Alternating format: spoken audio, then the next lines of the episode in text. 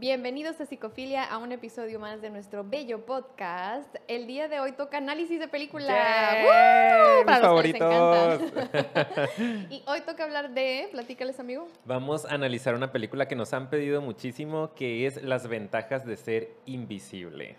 I really want to be a writer, but I don't know what I'd write about. You could write about us. Call it Slut and the Falcon. Make us solve crimes.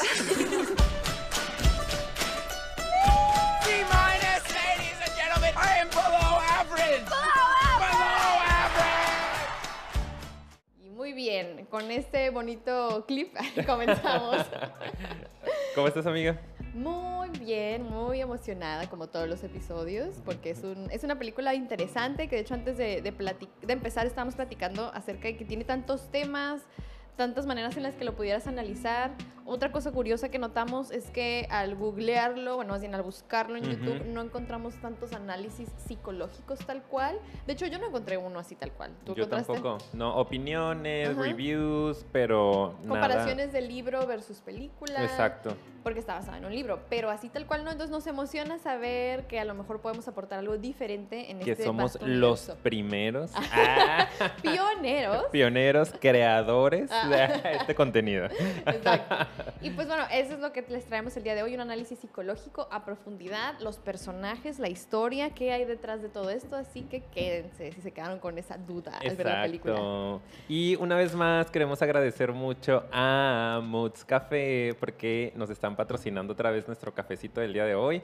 Bueno, hoy no es cafecito, yo pedí un matcha que está delicioso. Y yo chai latte, la verdad me encantan los chai lattes. Qué rico. Si alguien aquí es fan, yo para mí es muy importante si me gusta un chai latte, la- chai latte de algún lugar y sí, la neta es que me gusta. Aparte el lugar está hermoso. Hoy tuve la oportunidad de pasar un poquito más de tiempo ahí y tiene detalles súper bonitos. Los que estén aquí en Tijuana, vayan a visitarlo, por favor. Moods Café está... eh, ¿Cómo se no sé cómo se llama la colonia, pero ¿Qué está es ahí. Amarrón? ¿Esa es- que está ahí por, ¿por dónde es? Por es por la? Gabilondo, ajá. Ah, pues sí, sí, sí. este, donde están las ahumaderas. Ya le hicimos, a ver si nos da- mandan unos tacos las ahumaderas. Ah. en esa misma calle. Sí, ahorita producción nos va a buscar la colonia, muchas gracias. Muchas Pero está ahí, para los que sí ubiquen aquí en Tijuana, pues está en esa calle. Sí, Sí. muy bien. Ahora sí comenzó. Es que estoy ya queriendo acordar de la colonia.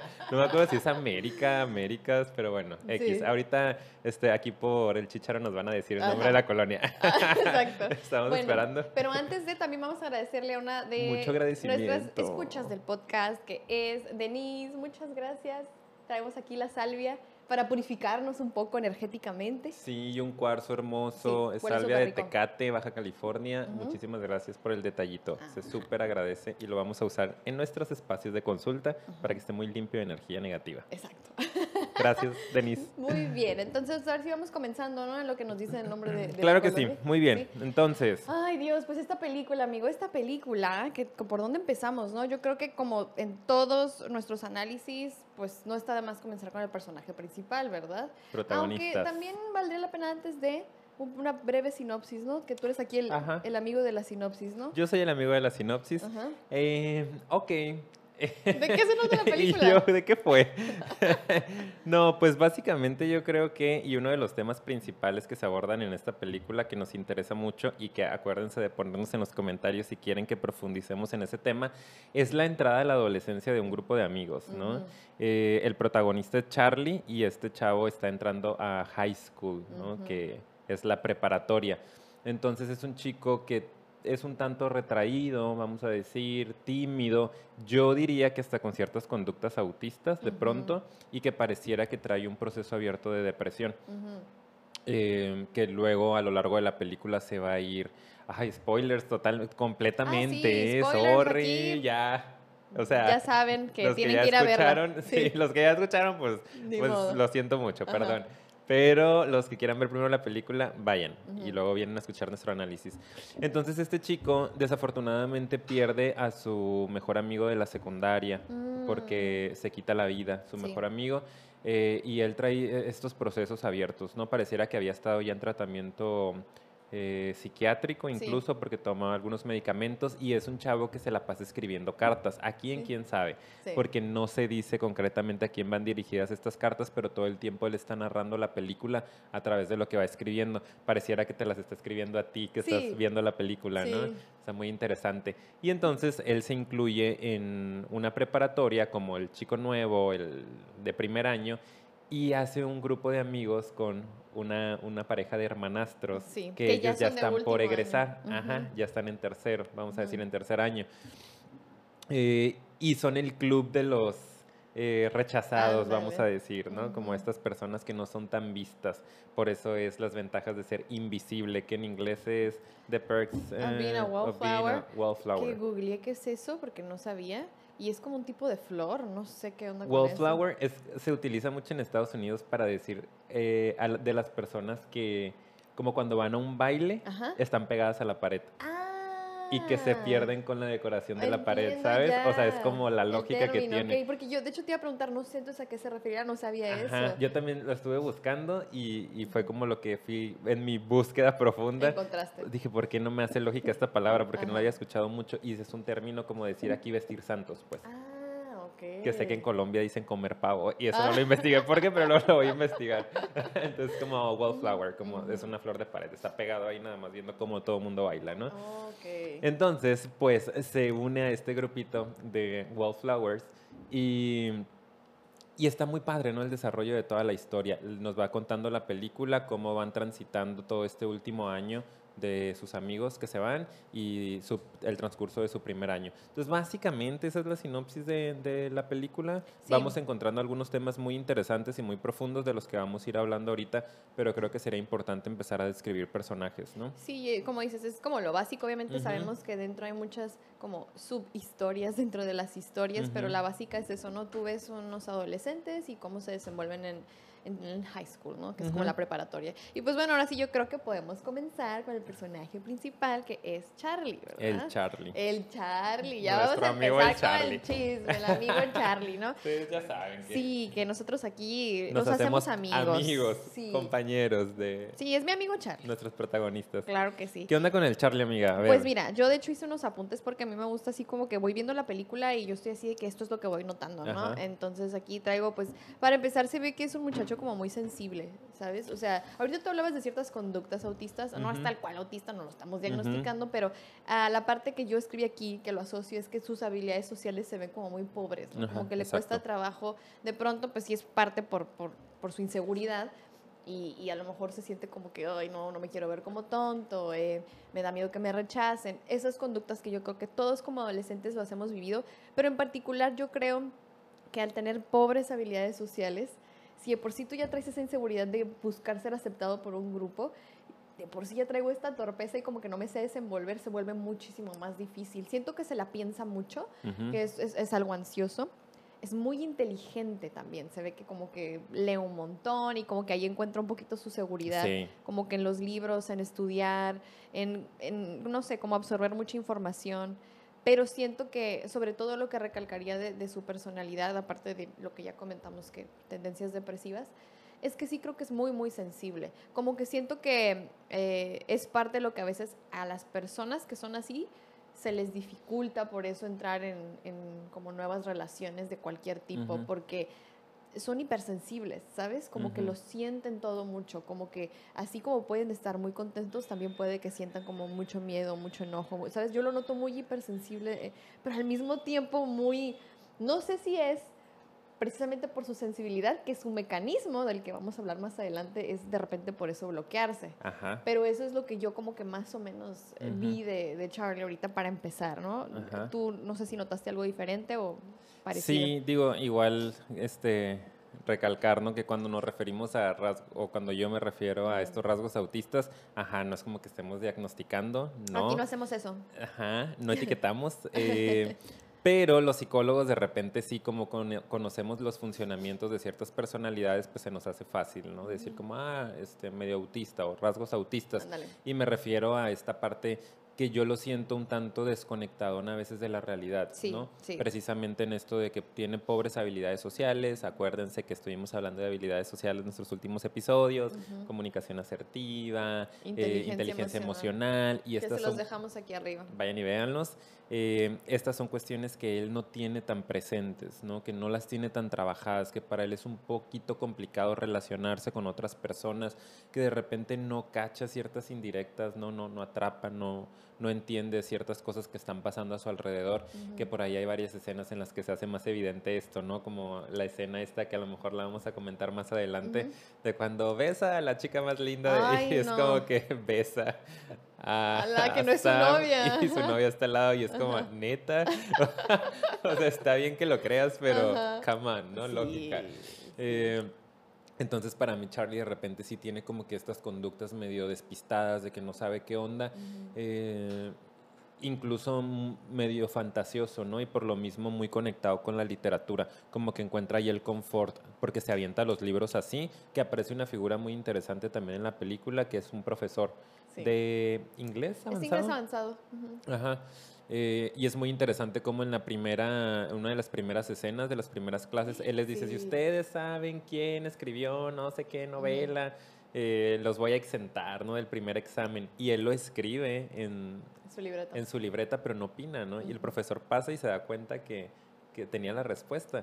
Y él empieza a hacer una conexión con este chavo. Entonces veo a Charlie así, ¿no? Muy refugiado en la literatura, muy refugiado en la escritura. Él quería ser escritor de alguna manera.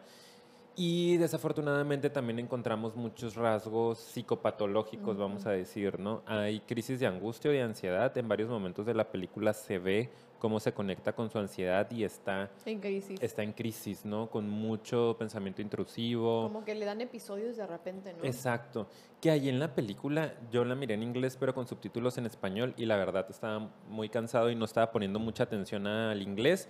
Entonces lo traducían como alucinaciones, Ah, sí. pero no estoy seguro si así lo mencionaban en inglés. No le puse atención, la Yo verdad. tampoco puse atención. a Porque yo considero que no son alucinaciones No. lo que él tiene, ¿no? Son más flashbacks de ciertas etapas de su vida traumáticas, pero que le generan mucha ansiedad y lo llevan a entrar casi a un ataque de pánico.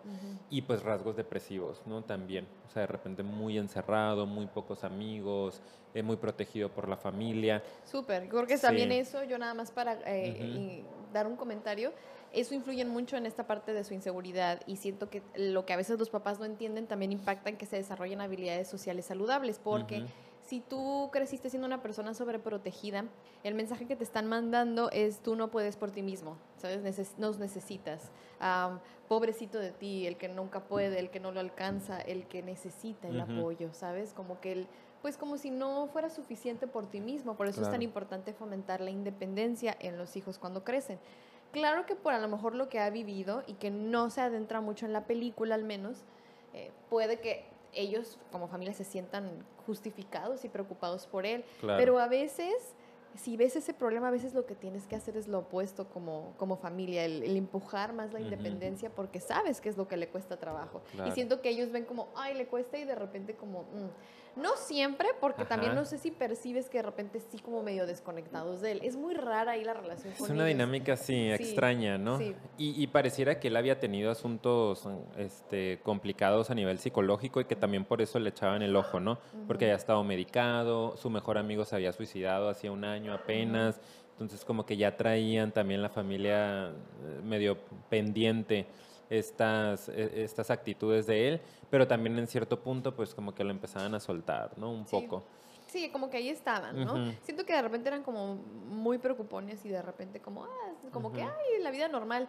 Y creo que a veces no notaban lo suficiente todo lo que él estaba como batallando, ¿verdad? Ujú. Pero bueno, en fin, ese es un Y- poquito de él, ¿no? Claro, y creo que también vale la pena mencionar, ya saben que siempre nos encanta meternos ahí a la dinámica familiar Ah, sí. eh, o a la estructura familiar y él tiene dos hermanos, ¿no? Un hermano más grande que él es fut- eh, juega fútbol americano.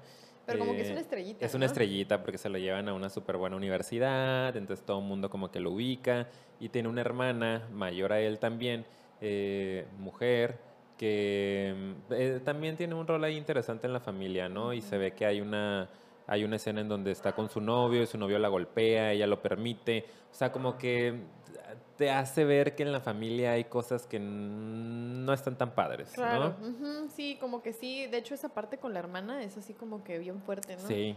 De que Y él se mete, ¿no? Quiere hacer algo porque se da cuenta y es como que yo lo resuelvo. Y él se queda viendo por la ventana y se despiden de beso en la boca. Y él como, ¿Qué onda? Sí.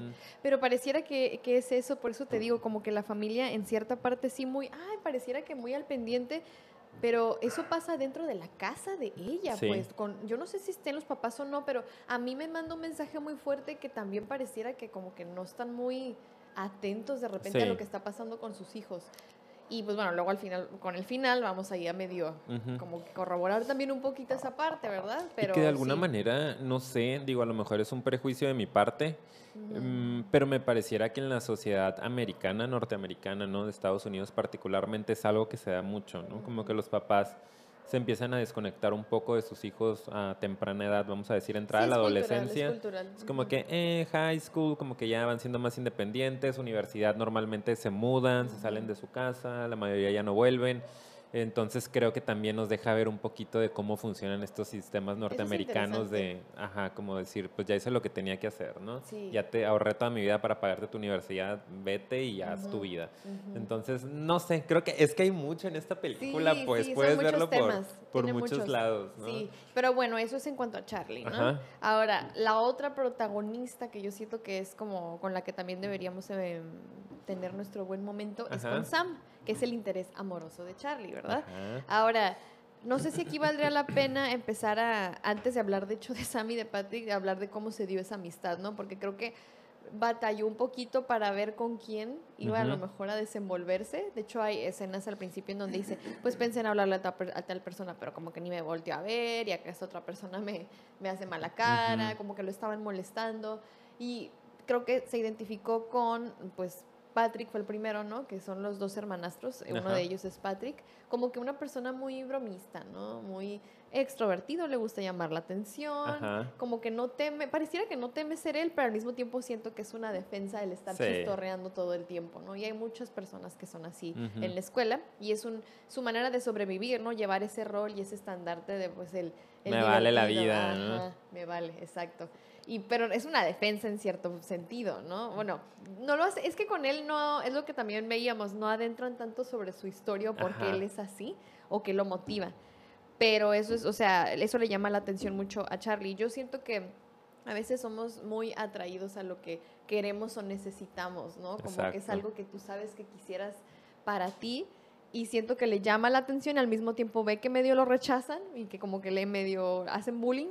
Entonces, pues se le acerca y súper bien recibido, ¿verdad? Sí. De hecho, así como si nada, como, hey, ¿qué onda? Bla, bla, súper así como que... Y luego ya conoce a Sam, que ahí ese es otro rollo con Sam, ¿verdad? ¿Tú Sí. ¿Qué, qué, qué opinas de ella? ¿Cómo empezarías describiéndola? Eh, digo, ahorita quiero, quiero comentar también esta parte que, que dices de cómo a veces buscamos los opuestos, ¿no? En, en un sentido de proyección. Y como que qué interesante, pues, que a veces nos va. Pero creo que se puede dar la proyección positiva, como decir, ay, me encanta la personalidad, como Charlie dijo de Patrick, ¿no? Como, ah, qué interesante. Lo vio en un partido gritando, ¡vamos! No sé qué. Acá", Sí. y todos callados y el hombre gritando y él como lo voltea a ver con admiración, ¿no? Y va y se sienta cerca de él y lo saluda como, hey, hola Patrick. Y Patrick también se siente visto porque normalmente le decían ah, nada, Nada. ¿no? Eh, y él como, ah, eres el primero que no me dice nada, como, ven, siéntate. Ujú. Pero hay ocasiones en las que la proyección es negativa y podemos odiar mucho a estas personas que tienen algo muy diferente a nosotros Que o que quisiéramos quisiéramos tener, ¿no? Eso es interesante que lo comentes, ¿eh? Sí. qué bueno, qué bueno que Porque hay veces diciendo. que en preparatoria se da mucho, ¿no? Y ya más grandes también, universidad, decir, me choca la personalidad de esta persona, o sea, este este güey. o sea, porque es tan extrovertido, porque es tan Ajá. callado, no lo soporto. Y a veces son cosas que nosotros tenemos que trabajar, que nos gustaría ser más relajado, que nos Sí. gustaría ser más extrovertido. Entonces, pues está padre también que ustedes puedan ver quién no les cae tan bien, ¿no? Y por Claro. qué será. Sabes que de hecho yo tenía y he tenido varios pacientes, pero en particular ahorita me acordé de una que estaba en la adolescencia y le súper, súper chocaba y era así de que, de que en serio su némesis, una, una muchacha ahí de, de, de su secundaria, porque era de que, o sea, mi paciente era como puros dieces, súper cuadrada, súper tengo que tener mi vida resuelta, ya tengo que planear mi universidad, ¿sabes? Así como muy avanzada. Y la otra como que puro drama, ay, qué novios aquí, que, que bien relajada, que y era como la nueva, ¿sabes? O sea, ella Ajá. estaba en tercera secundaria y como que llegó la nueva, así como mucho, muy dramático, ¿no? Oye, pero tuvieron tantos pleitos, o sea, Sí, de que en serio, de que no la soportaba. Es que me choca que le vale, le vale. O sea, creo que una cosa que repetía mucho era como, Le le, vale. vale. Y yo así como de, ya, obviamente uno- Quisieras que te valiera. Ajá, como que obviamente tuve que saber en qué punto, porque ella normalmente se cerraba mucho, pero luego llegamos al punto de que pues igual y, y es algo que de repente tú también pudieras hacer, ¿no? Y al rato eran amigas, terminaron siendo amigas. A mí me ha pasado, ¿eh? De que personas que vi Sí. por primera vez y que dije, qué odio". nefasto, y Sí. que ahorita somos de que, ¡amiga! Díganos si les ha pasado, cuéntenos en los comentarios, yo creo que es algo bien común, ¿no? Sí, ¿quién tiene esa historia de que la primera vez que te vi me Te caíste odié. mal? Ay, yo te odié, dale con el Y odio. ahorita 15 años después acá siendo súper amigos. Sí, pasa, porque a veces resolvemos o encontramos ese clic y entonces ya esa relación no se vuelve una proyección de lo que yo quisiera, sino que me vas a aportar para yo poder encontrar también algo que me haga crecer y eso es bien bonito, ¿no? Exacto. En este caso fue positivo. Sí, y en esta misma escena que les cuento, en donde están viendo un partido de, de fútbol en la preparatoria, eh, Charlie decide acercarse a Patrick y en ese momento llega Sam, ¿no? La Eh, maravillosa Sam. La maravillosa, hermosa, divina Sam, como siempre decimos, ¿no? Ella es perfecta. Claro, es y- pero no, es perfecta, de hecho, que es- me gusta que lo abordan bien en la película. Sí, eh, y, y esta chava desde que llega como que, como que dentro de este grupito de los excluidos pareciera ser la más eh, normal, vamos Ándale. a decir, ¿no? La que funciona un poquito más eh, como la mayoría de la gente lo hace en, en- en la preparatoria. Pero de alguna manera también una, una chava muy protectora, ¿no? ¿No Sí. te parece? Como Sí. que de alguna forma cuida mucho al grupo, cuida mucho a Patrick, cuida mucho a sus amigas Charlie y también. empieza a cuidar mucho a Charlie también, que es algo de lo que engancha obviamente a Charlie, ¿no? Él traía sus propias necesidades por ahí abiertas y de repente conoce a una chava que también es medio excéntrica, que también es de este grupito de los excluidos, pero que él llega a admirar, ¿no? Que lo ve por primera vez, que lo acepta en su grupo y con quien siente la confianza de empezar a generar un vínculo más fuerte Claro. que él lo, lo ve desde el- una perspectiva más romántica, ¿no? Y se empieza a enamorar de ella. Claro, sí, y de hecho así es como ella decide, ¿no? Prácticamente como que sí tomarlo bajo su cuidado y el grupo, porque primero era muy, ah, pero se van a una fiesta después de ese partido de fútbol y ahí es donde, de hecho, ¿no? Que es un, un tema bien interesante en esta película también, que hablan mucho acerca de cómo prueban ciertas sustancias, Ajá. ¿no? Las drogas y todo eso. Y le dan un brownie. Ah, le dan un brownie Marihuana. con marihuana y como que se suelta hablando y le comparte que su mejor amigo se había suicidado, Ajá. ¿verdad? Y ahí es donde ella, de hecho, le dice, ¿no? A Patrick, a su hermanastro, oye, le pasó esto, yo creo que no tiene amigos. Ujú. Y en ese momento se hacen amigos de, de él y él siente esa aceptación, esa protección, ese amor y obviamente con ella, que es esa figura. Porque de hecho desde que la vio se le hizo bonita. Sí. Pero todavía llega y la, lo protege, uy, Es- pues no. de aquí ¿verdad? soy. Sí. ¿A quién le dan pan que llore? Claro. sí, pero ella, luego más adelante nos damos cuenta, porque mencionan, hay un par de cosas, ¿no? Una de las primeras que mencionan es que ella como que cuando recién empezó la preparatoria, como que te iba a fiestas y la emborrachaban, Ujú. y como que tenía sus amoríos y que veres, ay, como bien, bien señora. La señora, bien- la señora sus Paulina. que veres, Sus que veres. sus que veres. Con los rufianes. Ah, con, pues, pues con muchachos y así, entonces como que am, generó una mala reputación. Ujú. Entonces, en base a eso, pareciera que todo el mundo ya la tiene categorizada. Eso es lo que dan a entender. Esa es una cosa que la marcó. Y la otra es que, pues de hecho sí, acepta más bien y tiene relaciones con rufianes, Con tipejos. con patanes. no sé, creo que también es un, a veces algo muy típico. Hay ciertas personas que en verdad pareciera que buscan un tipo de, de pareja que los trata mal, ¿verdad? Sí. Entonces ella creo que entra dentro de esa categoría, ¿no? Así y, es. y pues ahí es donde ella también muestra sus heridas y en la parte en donde también no se siente suficiente y ahí hay algo de trabajo en su autoestima y creo que eso también la hace que de pronto conecte mucho con, con Charlie, ¿no? Sí, sí, también es evidente que, que Sam trae sus propios vacíos, ¿no?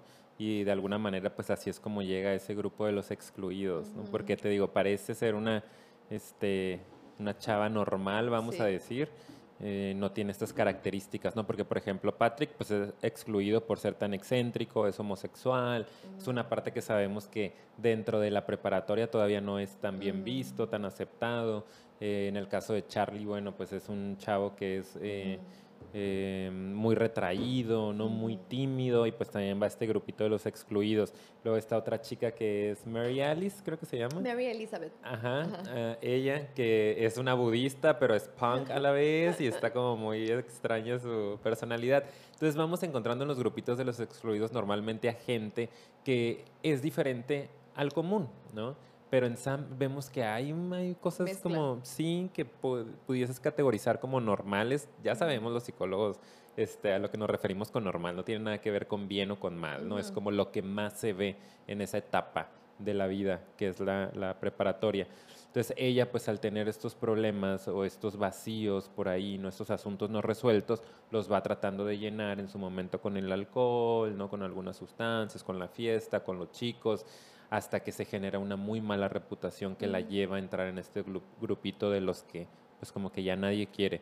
Y se ve que se va relacionando, eh, a pesar de que como que sí hay un poco de atracción con Charlie, porque hay algo que se empieza a construir entre los dos, como cierto vínculo, ella empieza a andar con otro tipo, ¿no? Sí. Que digo, pues todos somos seres humanos, amamos a todos los seres humanos, pero es, este tipo como que estaba muy hueco, ¿no? No, no Sí. traía mucho contenido y ella realmente era una chica muy inteligente que de- iba a entrar a una muy buena universidad, etcétera. Que dicen que estaba, bueno, ahí lo están mencionando en la película como que sí estaba batallando en la escuela, pero Ajá. realmente pareciera que era más, lo que yo siento es que en verdad sí había problemas de autoestima marcados porque pareciera que ella no confiaba en sí misma. Exacto. Pero cuando se puso las pilas, quedó en la universidad Sí. que todo el mundo era como, wow, como que pareciera que nadie creía en ella, ni ella misma, ¿sabes? Como si hubiera misma. sido un, no lo puedo creer, ¿no? Y obviamente Charlie le ayudó y ella súper agradecida con él. Pero si tú te pones en ese lugar de que "Eh, estás como medio, "Eh", pues ¿qué es lo que vas a, A recibir, ¿no? Ajá. Y que de hecho ahí surge una de las frases más Ay, bonitas de esta película, porque Charlie le pregunta a su profesor, ¿no? Porque como él está enamorado de Sam y ve que. Sam está con este hombre, eh, que no me acuerdo cómo se llama, Derek, o no, me se acuerdo. llama Craig. Ah, Sí, sí. un nombre raro, sí. Ok, está, está con él y pues dice que, es un- que al final sale que le había cuerneado toda la relación, ¿no? Y va y le pregunta a su profesor, ¿por qué? Lo anoté. ¿Quieres Sí, que te diga? sí, ¿cómo le pregunta? Dice, ¿por qué las buenas personas andan con la gente equivocada? Ajá. ¡Ah! ¿Y qué le contesta, amiga? Dice, aceptamos el amor que creemos merecer. Que está muy padre, Y eso ¿no? es súper cierto, súper, súper cierto. Nosotros tenemos varios episodios donde hablamos del amor, de las relaciones en pareja. De hecho, tenemos una lista de reproducción exclusivamente dedicada a eso. Se las dejamos aquí arribita para que vayan y lo vean. Y creo que en muchos puntos hemos llegado a mencionar esto. Obviamente esto está muy bonito como está Ujú. escrito, pero al final es ese mensaje. Si tú no te das el valor, entonces vas a permitir sin filtros que cualquier persona entre. O a lo mejor si tu filtro está muy así como que débil y no hay suficientes límites y barreras porque no te crees merecedor de respeto y amor, entonces cualquier persona va a llegar a entrar y, y derrumbarlo, pues. Y simplemente es como tú pones esa vara de hasta dónde quieres estar o dejar llevar ciertas acciones en tu relación. Sí, creo que eso es lo que quiero decir. Como nosotros ponemos la pauta de cómo, cómo merecemos ser tratados. Sí. Y en base a eso también elegimos a las personas que están a nuestro alrededor. Y creo que eso es lo que quiere decir un poco esta frase. ¿no? Bueno, esa sería mi interpretación. Sí, acuérdense que siempre nuestras parejas van a ser un reflejo de nosotros, son un espejo, o sea, Sí. son proyecciones en algún buen otro sentido. O sea, hay que ponernos muy atentos, a veces nos dedicamos a criticar a las parejas, ¿no? En, Es que es así, es que es así. Decíamos por ahí, parece más una relación de odio que de amor. Sí. Eh, y pues nosotros los elegimos, ¿no? Y por algo los elegimos. Entonces, si nos estamos quejando muchísimo de la pareja con la que estamos, es porque a lo mejor hay algo también en nosotros que no nos gusta o que no tenemos bien trabajado. Y aquí era evidente, ¿no? La película te deja ver que esta chava pues tenía sus propios problemas, que más adelante se ve en una escena también que ella fue abusada sexualmente en la, en la infancia. Entonces, pues esto sabemos definitivamente que trae ciertas repercusiones en el autoestima, que es un tema bien, bien interesante y que por favor háganos saber si les interesa que hagamos un episodio más eh, Detallado. detallado ¿no? y, y- y más formal en este sentido, porque creo que es un tema muy delicado.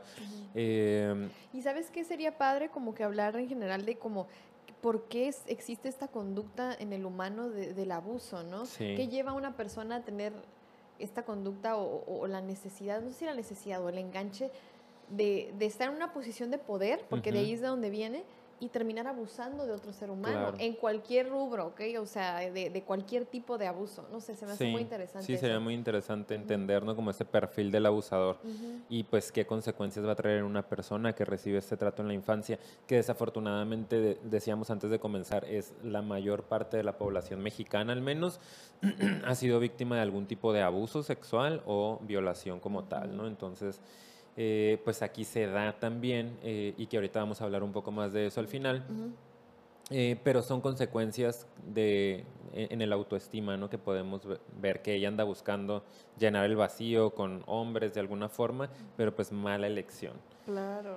Entonces esa es la. Sam, más Es o la menos. Sam, sí, sí. Más o menos, No, ¿cuál no más sé. o menos? Súper bien, mándenosla. Por Paciente, ya deberíamos de tenerla aquí. y pues bueno, ya así como por hablar de algunas otras escenas interesantes, sabemos, mira, ahí acabas de decir y, y acabamos de, de platicar que Sam fue víctima de abuso, ¿no? No sé si aquí ya valdría la pena hablar de que parte del conflicto que traía Sam es que él también fue víctima de abuso. ¿sí? Charlie. Digo Charlie, perdón. o sea, Sam y Charlie, y por eso es que hicieron mucho clic. O sea, habían muchas cosas que los identificaba, pero creo que en el fondo era eso también, como que la misma herida. Cosa que se me hace muy interesante a mí, porque a veces no lo podemos ver, pero inconscientemente esa herida parece que llama a la otra herida de la otra persona, y cuando ya tienes tiempo de conocerla, resulta que, wow, se parece mucho a mí, ¿no? Su historia o cosas que nos sucedieron. Entonces yo siento que de ahí eh, ambas personas siendo víctimas de abuso pues también hicieron como que un clic.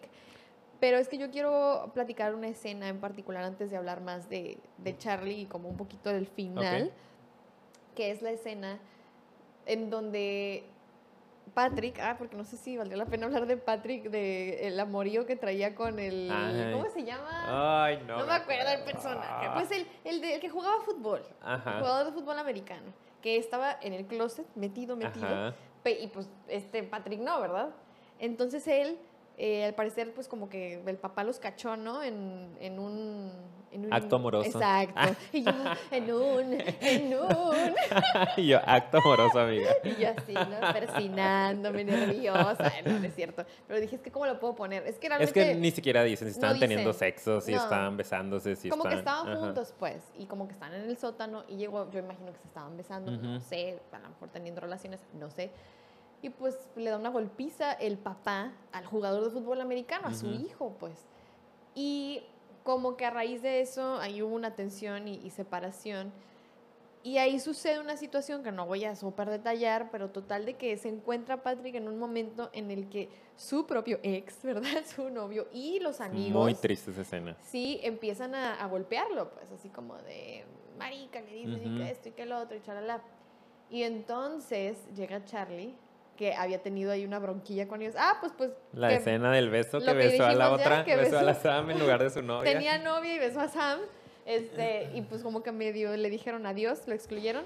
Y, y está bien loco porque no te muestran bien bien la escena, ¿verdad? Yo me quedé con ganas de ver la golpiza. Nada más de repente ves como la cámara se mueve y están como tres tipos en el piso y él así como que trae la mano morada, así como toda Ujú. moreteada de que les dio una golpiza. Como que para él fue medio un momento de, de como, ¿cómo se le llama en español a eso? Ay. Disociación o Sí, como blackout, catarsis, ¿sabes? O sea, como que se, se le borró el tape se ahí. nubló, se cegó. Exacto, eso es lo que quise decir, se cegó.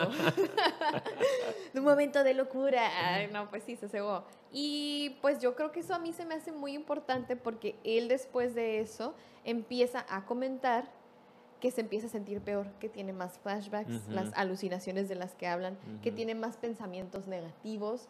Y a mí se me hace muy interesante porque a raíz de eso, y luego pues los compañeros se gradúan y se van, como que le pasan varias cosas que son emotivas y que son descargas emocionales. Esta fue una catarsis y una como descarga de mucho enojo. Con sus amigos fue descarga de esta nostalgia y tristeza porque ya no van a estar. Y esos como que para mí fueron detonantes que le movieron un poquito a esa parte emocional y que lo hicieron que medio desbloqueara ciertas memorias, ¿no? Pero como que la lo confundían mucho esas memorias. Claro. No sabía qué estaba él viendo, no sabía...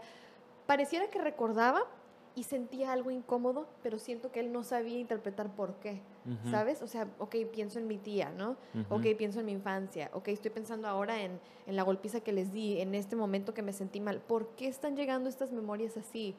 Y yo siento que ahí fue cuando ya vino como su crisis, ¿no? Sí, Pero... el, el breakdown, ¿no? breakdown, Como sí, sí. es ¡Qué el deterioro. Estamos bien pocho. Disculpen, pero vivimos a 15 minutos de los United States. El blackout, ¿no? El qué feo. Qué breakdown. mal, qué mal. Perdón. Vamos a trabajar en eso. Sí, bueno, la crisis. Ajá. Ajá. Viene ahí el, el, el- El esa cosa. El declive me gusta. A eso iba. Eh, y es muy triste ver ¿no? estas escenas. Y ahí es donde se nos deja ver, porque yo creo que la mayoría, al menos a mí así me pasó, estábamos muy confundidos con qué es lo que había sucedido con la Sí. tía.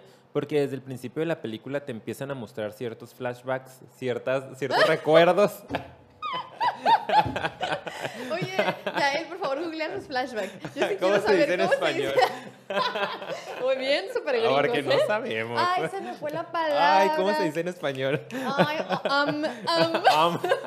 Qué ridículos. Ya, pues bueno. Es que aquí toda la vida se ha utilizado flashback, pero en realidad es un recuerdo del pasado. Exacto. Ay, Pues ¿a poco así que tal cual? Sí. ¿verdad? ¿Qué dice Yael? Una escena, Escena retrospectiva. Ok. Bueno. Vamos a decirle flashback. Ok, sí. La mayoría de, de las personas seguro ubican a qué nos referimos. Ajá. Entonces venían estos recuerdos de repente eh, en donde veía a su tía, como comentaste ahorita, no te voy a dar un regalo, este, ella iba manejando. Será nuestro secretito. será nuestro secreto. No despiertes a tu hermana. Exacto, pero no se deja ver muy claro qué es lo que sucedía. Como que tu mente pudiera irse para allá y es, Ajá. eh, aquí hay un tema extraño, ¿no? Sí. Como de abuso, porque todo el tiempo están solos ellos dos, la Ah, ah, tía ah, y el nada niño. más, perdón que te interrumpa. También hay un momento ya al final que se está despidiendo de Sam una noche y como que tienen un encuentro amoroso. Ajá, que Y- ahí... Y él también como que algo le mueve, ¿no? Y que de hecho yo creo que eso es parte también de el inicio de la... eh, Declive. sí, del declive. ¿Cómo lo decíamos? El camino a la... ¿Perdición? Ay, no, bueno, no me acuerdo. Es que lo hemos mencionado con el Joker, El, la- el ascenso, el a, la descenso locura, a la locura. El descenso a la locura. Sí, sí. Eh, de alguna manera ahí es donde comienza él también a hacer más contacto con estas partes, porque él también tenía estos recuerdos y de pronto como que pareciera que ni él alcanzaba a ubicar de dónde venían exactamente, los tenía muy reprimidos, pero son estas pequeñas cositas que le van ayudando a descargar su energía y cuando tiene un encuentro más sexuado, más cercano con Sam, como que él puede acceder a esta información. ¿no? Porque él está ella le está tocando la, la entrepierna y él de repente empieza a tener como muchos eh, recuerdos, ¿no? De la tía. Y ahí es cuando yo pude decir como, sí lo abusaron Claro, sexualmente, sí. ¿no? O sea, sí hubo un tema de abuso. La cuestión también es que después de uno de estos abusos, eh, la tía le dijo, ay, voy a ir por tu regalo de Navidad, ¿no? De cumpleaños, como luego vuelvo, ¿no? Sí. Porque pues una forma de manipulación también de los abusadores. Y el niño, pues en su, a su edad, que pareciera que tiene alrededor de cuatro o cinco años, se ve pequeño, pues piensa que fue por su regalo y resulta que esa noche la tía muere en un accidente de carro, ¿no? Choca con un tráiler, llega la policía a la casa y da el aviso y se ve él como atrás de la escena eh, en las escaleras como introyectando, ¿no? Pensando que a lo mejor él tuvo que ver con, Sí. con la muerte de la tía.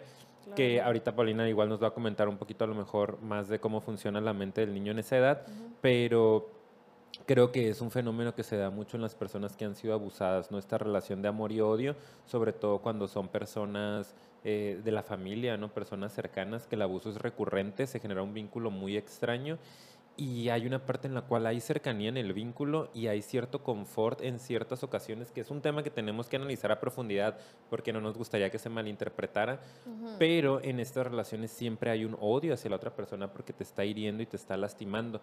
Y a veces en esos deseos de odio, pues puede haber hasta un deseo de que el otro desaparezca. Claro. Y cuando la tía muere, en realidad, pues él Parece cree que que, cree. es el culpable de la muerte de la tía, ¿no? Y, y lo que quería comentar de cómo funciona esa edad, ¿no? Que pareciera y le calculáramos entre 5 o 6 años, ahí todavía la mente es muy egocéntrica, ¿ok? Entonces, ¿cómo funciona la, pues sí, la mentalidad de los niños? Es que cuando hablamos de egocentrismo es que ellos piensan que un poquito el mundo medio gira alrededor de ellos, pero más que nada en el sentido de que todo es por mí, para mí o en consecuencia de mí, ¿sí? Como que así es como se relacionan con el mundo y en ese sentido muchos niños cuando tienen emociones negativas o deseos negativos o como, ah, si algo sí llega a pasar en su mundo, muchas veces creen que es su culpa, ¿ok?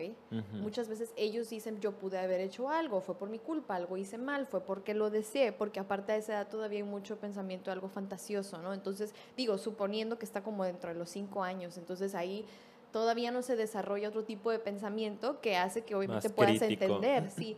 Entonces, en esa mente egocéntrica que, que se culpa a sí mismo por tener esos deseos, ya, entonces por eso tal vez murió, mi tía, pues ahí es donde yo creo que se crea ese trauma, ¿no? Esa marca, esa herida, repito, que, que es la que en un futuro lo hace tener este tipo como de dinámica, ¿no? Con otras personas, porque sí creo que en parte eso hace también que sea muy inseguro, muy Por retraído, supuesto. muy así como que con pincitas todo. No sé, o sea, evidentemente le dejó una marca muy, muy grande, pero ahí en ese declive, en la crisis, afortunadamente ya se puede internar en un hospital, descubre, él, porque él lo descubre, lo tenía Sí. bien reprimido. Hay muchos casos en los que se da el abuso sexual y las personas no necesariamente lo reprimen, hay otros que sí, y pare- al parecer su mecanismo de defensa fue de verdad súper reprimirlo, negarlo hasta cierto punto, cierto punto y- e idealizar mucho a su tía como, como para poder sobrellevar esa realidad. Y en ese momento es como, no, pues la verdad es que estaba eso ahí y ahí es cuando la familia hasta ese punto se entera. Se dan cuenta de lo que sucedió en la Ujú. infancia, ¿no? Ujú. Y hay una, una escena justo antes de ser internado que también es muy dramática, que él está em, en su cuarto, ¿no? Está muy ansioso en estas crisis de ansiedad, ¿no? Agarrándose la cabeza, lo están atacando todos estos recuerdos. Y después baja las escaleras, está solo en la casa y le marca a la hermana. Ah, sí, que la hermana ya se había ido a la universidad, ¿no? Ujú. O sea, ya estaba viviendo en otro lado y le dice, yo fui el culpable de que mi tía Ellen muriera, no me acuerdo cómo se llamaba la tía. Y ella, la hermana, como que ya sabe, o sea, ellos ya sabían que traía un, un asunto complicado de salud mental, porque de volada le dice a una amiga, háblale a la policía que vaya a mi casa. ¿no? Le dice, espérate, mis papás van para allá. Y se ve que él voltea a ver un cuchillo y de repente es como, pum, nada. Blackout. sí, escena en negro. Escena en negro, sí. De repente ahí hay un cortón en la película. Sí, y te quedas como, ¿qué pasó? No, yo sí como que dije, no, por favor, que no se haya hecho daño, hay solución, a terapia, a psiquiatría. Claro. Y de repente ya despiertan en, en un hospital de salud mental internado. Entonces es como, ah, Gracias. gracias, gracias, Gracias. vida. Yo también lo hice contigo. Gracias. y gracias. pareciera que tiene un buen tratamiento, ¿no? Como que hace un buen clic con Me su doctora. terapeuta, de hecho. Sí, Súper empática, súper así como... Mucho sí, tacto. mucho mm. tacto, sí. Y al final, pues ya se ve que lo da de alta y le dice, como nos vemos el jueves a las seis, ¿no? Como ya Ajá. va a ser ambulatorio, pues que va a poder estar yendo y viniendo a sus sesiones. Ay, y me encanta otra escena que tengo que comentar antes de que se nos acabe el tiempo, ya se nos está acabando, ya sé, Sí. andamos brincando de un lado a otro, pero es que... Así es la película. Sí, y no está tiene como muy, una muy padre. línea muy fija, sí. Eh, que justo cuando también nos damos cuenta que Sam fue abusada es porque antes de esto, eh, de que tuvieran esta escena como un poquito ahí más candente, ella decide darle su primer beso, ¿no? Y le dice, le pregunta, Charlie, ¿tú has besado a alguien? Y le dice él como que no, pues has tenido pareja, no, nunca. Dice como que, ok, ven, siéntate, ¿no? Y ya estaban sentados en la cama y le dice, es que yo me quiero asegurar que la primera persona que te bese Ay, te ame. sí, Y yo, ah, lloro. Claro, porque ella no fue su, no fue su Exacto. caso. Y sí. él le pregunta, ¿no? Como, ¿cuál fue tu primer beso? Y le dice, "Em, fue... Yo tenía 11 años y fue alguien que se Tenía llamaba 11 Robert. años, ajá, fue alguien que se llamaba Robert. Y le dice, ¿no? Como fue, Era era, tu ex. Ah, y le dice, sí. no, era Jefe el jefe papá. de mi papá.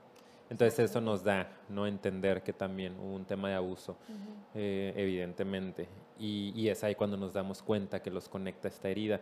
Y es bien importante que ustedes también sepan que las, las personas que son abusadas sexualmente o que son víctimas de alguna violación, de cualquier delito sexual en la infancia, van a generar eh, una defensa distinta. No todos van a reaccionar igual, y lo podemos ver muy claro en esta película, ¿no? Por ejemplo, en el caso de Sam, conductas autodestructivas, porque muchas veces tu autoestima queda tan dañado que crees que mereces eh, el, ese trato o ese Claro, ¿no? La, la angustia, el estrés, la mala vida, que no eres suficiente para poder disfrutar y estar bien, y entonces vas con parejas que te van a hacer sufrir, que te van a angustiar, consumo de sustancias, fiestas, etcétera, excesos.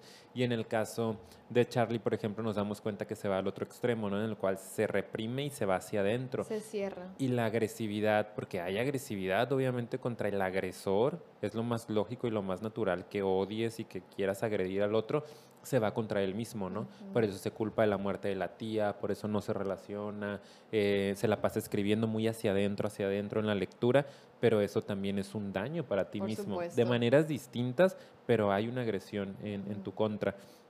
Entonces, que, podemos, que podamos ubicar esto me parece importante, revisar las personas que nos escuchen, que traigan un tema por ahí, ah, hay que trabajarlo porque hay solución, hay forma de mejorar la relación contigo mismo a pesar de que hayas tenido esas experiencias en tu vida.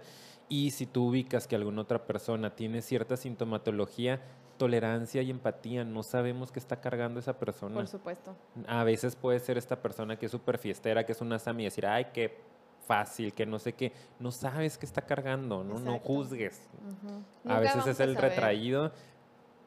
No juzgues, pues. Sí. Cada quien sabe qué trae. Exacto. Y lamentablemente no vamos a saberlo y como no lo sabemos, no somos quien para aseverar absolutamente nada sobre la vida de nadie y ni etiquetar, ¿ok? Entonces eso Exacto. es- me gusta. Pero ahora sí, en serio, nomás voy a dedicar un minutito A ver, amiga. a la escena que más te gustó, amigo. ¿Cuál? ¡Ah! ¡Ah! No voy a cantar. Paulina está esperando que haga un performance, una presentación. Sí. No puedo creer. No, Ay, ya. ¿Cuántos poches? Córtame la pochada. No, fatal. Bueno, un performance, bueno, una presentación aquí. Es que antes de empezar estamos hablando, creo que la canción es de David Bowie, Sí, creo. está Em, buenísima. Y al final es Heroes. una escena del túnel en el que van en el pick la camioneta, y están como subiéndole a todo volumen y, y como que se ven muy libres, ¿no? Sí. Y hace una reflexión final, Charlie, acerca de que como que ha aprendido un poquito a una visión más optimista, ver hacia adelante, disfrutar la vida, ¿ok? Dejar un poquito atrás lo que ya pasó porque al final incluso lo que, algo así es lo que dice, incluso lo que estamos viviendo ahorita, un día van a ser recuerdos, ¿sabes? Exacto. Entonces más vale disfrutarlo ahorita y empieza a ser, eh, quien quiera ir a ver otra vez esa escena final. Está muy bonita porque hace una serie como de am, asociaciones o palabras en las que da a entender, veo a esta muchacha y se me hace hermosa, estoy sintiendo el aire aquí, estoy viendo, me asombro, puedo vivir y sentir ahorita el momento y me siento libre, dichoso, cosas así, ¿no? Sí, está muy padre. Muy se me pone la piel chinita. Sí, y creo que aquí la reflexión es, por eso hay que concentrarnos, y ahí es donde encontramos mucho el equilibrio en lo que está pasando hoy, en el ahora. Lo que sí puedes hacer, manejar y vivir es lo que estás viviendo y pasando ahorita, ¿ok? Lo del pasado pues ya pasó y el futuro no sabemos qué va a venir, entonces vivir más a conciencia y con plenitud es lo que siento que da el Qué el final. bonito. Sí. Sí. Y luego sí. se abre y empieza a cantar, We can be heroes. Just for one day. Sí, gracias, gracias por los aplausos allá sí. en casa.